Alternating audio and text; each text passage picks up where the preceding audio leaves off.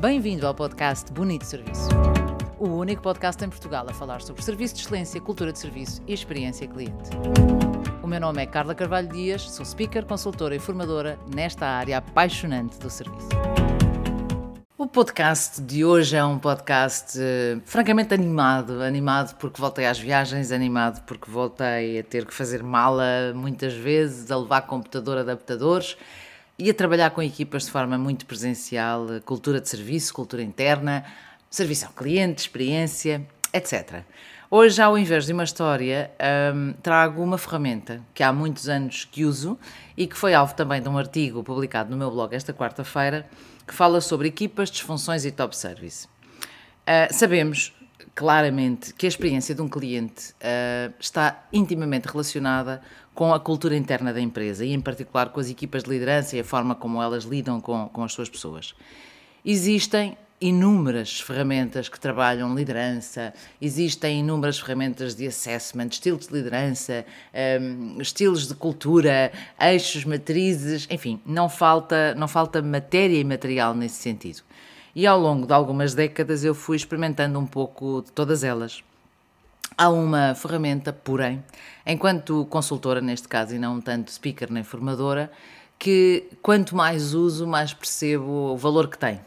Uh, e, e trata-se nada mais, nada menos do que a metodologia uh, ditada por Patrick Lencioni, que tem vários livros publicados. Este, uh, particularmente, chama-se As 5 Disfunções de uma Equipa. Recomendo já agora também o livro Os Três Sinais do Emprego Miserável, porque é, é um livro realmente fabuloso.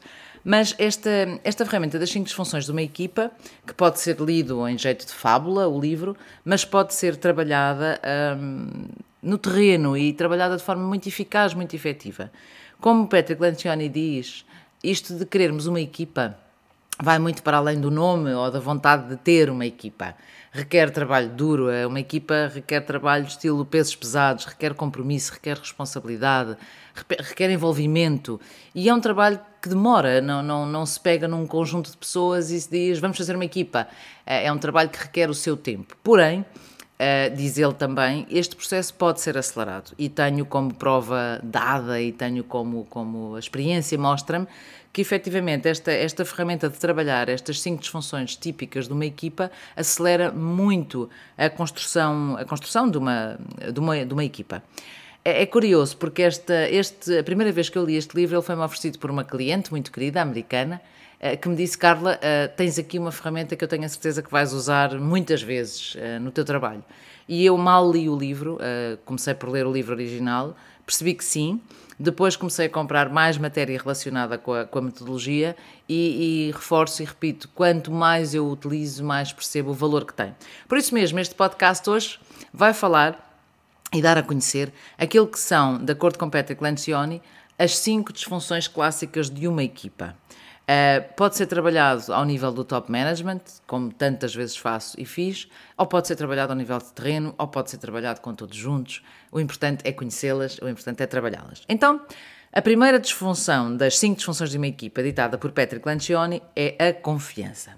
De repente parece muito óbvio, porque, ah, claro que eu confio nos meus colegas de equipa, mas nós não estamos a falar numa confiança ao nível da operação. Não estamos a, a, a, falar de uma confiança de que, não, não, ele é bom no que faz ou ela é boa no que faz e o trabalho que faz é um trabalho de qualidade. Não. Nós estamos a falar um, no facto dos membros de uma equipa confiarem uns nos outros a um nível emocional fundamental. Isto é, a capacidade de os membros da equipa se vulnerabilizarem em frente uns dos outros, partilharem e falarem sobre as suas fraquezas, os seus erros, os seus erros, os seus medos, os seus comportamentos. Ou seja, só quando os membros de uma equipa conseguem ser completamente abertos uns com os outros é que atingimos este patamar uh, de confiança íntima tão necessária a ultrapassar a segunda disfunção clássica de uma equipa.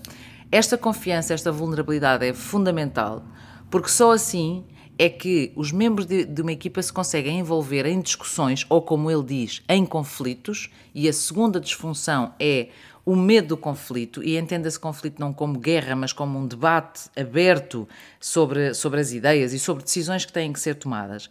Se os, níveis, se os, elementos de uma equipa confiam uns nos outros ao, ao ponto de se vulnerabilizarem, tornando a vulnerabilidade uma força, eles não vão hesitar em, discordar ou mesmo em questionar qualquer decisão ou qualquer coisa que esteja em cima da mesa, mas sempre com o espírito de descobrir a melhor resposta, ao invés de um espírito de ataque ou de eu é que vou ganhar e tu não. Eh, e, portanto, vão garantir que tomam a melhor decisão. Ora, confiando a um nível emocionalmente eh, intenso e sem receio de se envolverem em conflitos, então, se se envolvem nesses conflitos sem filtros, eles vão conseguir um compromisso. E essa é a terceira disfunção clássica de uma equipa, que é a ausência de compromisso. Ou seja, mesmo que existam elementos da equipa em desacordo, uh, se, se, a, se, a, discussão for aberta, se eu estiver a um nível emocionalmente ligado a todos os elementos da minha equipa, eu não vou ter receio de, de entrar em desacordo e de pôr a minha opinião ou a minha ideia em cima da mesa, uh, porque há confiança suficiente de que não ficou nada por dizer ao não ficar nada por dizer, nós vamos conseguir o chamado buy-in de toda a equipa. Ou seja, a terceira disfunção de uma equipa, que é a ausência de compromisso, ela vem na sequência de uma confiança grande que existe ao nível emocional, repito e reforço, não ter medo do conflito e, portanto, torna-se mais fácil assumir o, o compromisso. Ora, isso leva-nos à quarta disfunção, que é o assumir responsabilidade.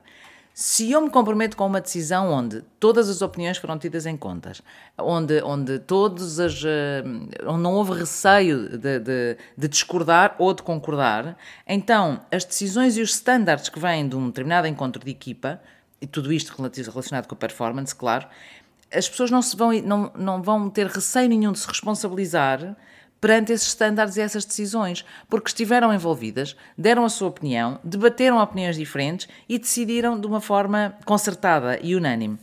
E tem uma outra vantagem esta assumir de responsabilidade, é que faz com que as equipas não precisem sistematicamente de apelar ao líder para, uh, para qualquer tipo de dúvida ou decisão. Vão falar com os pares, vão estar completamente à vontade para recorrer ao líder apenas e só quando entre pares não, não tiverem uma determinada resposta. E finalmente, a quinta disfunção clássica de uma equipa que é, eh, não existe em português, mas chamemos-lhe a desatenção aos resultados. Ou seja, eh, se nós não temos as equipas a confiar a um nível realmente maduro, Uh, o que é que vamos ter? Nós não vamos ter as discussões abertas, as opiniões não vêm todas para cima da mesa, portanto, o meu compromisso é relativo. E depois o que acontece muitas vezes, que sabemos que acontece, é uma determinada decisão que sai de uma reunião que pode ser de top management. E, e temos o líder com a equipa a questioná-lo e a dizer: então, mas decidiram agora que este corredor vai ser pintado de vermelho? E o que é que nós vemos muitas vezes acontecer na empresa? Olha, também não achei nada bem, mas eles decidiram é para pintar de vermelho, paciência.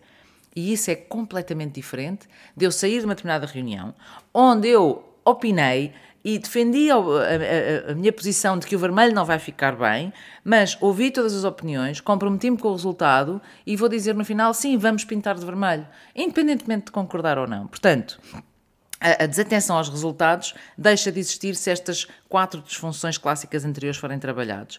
As equipas em que os membros confiam uns nos outros, que se envolvem em conflitos e que se comprometem com as decisões da equipa, conseguem pôr de lado as suas necessidades individuais ou as suas agendas e pôr o foco praticamente de forma exclusiva naquilo que é melhor para a equipa.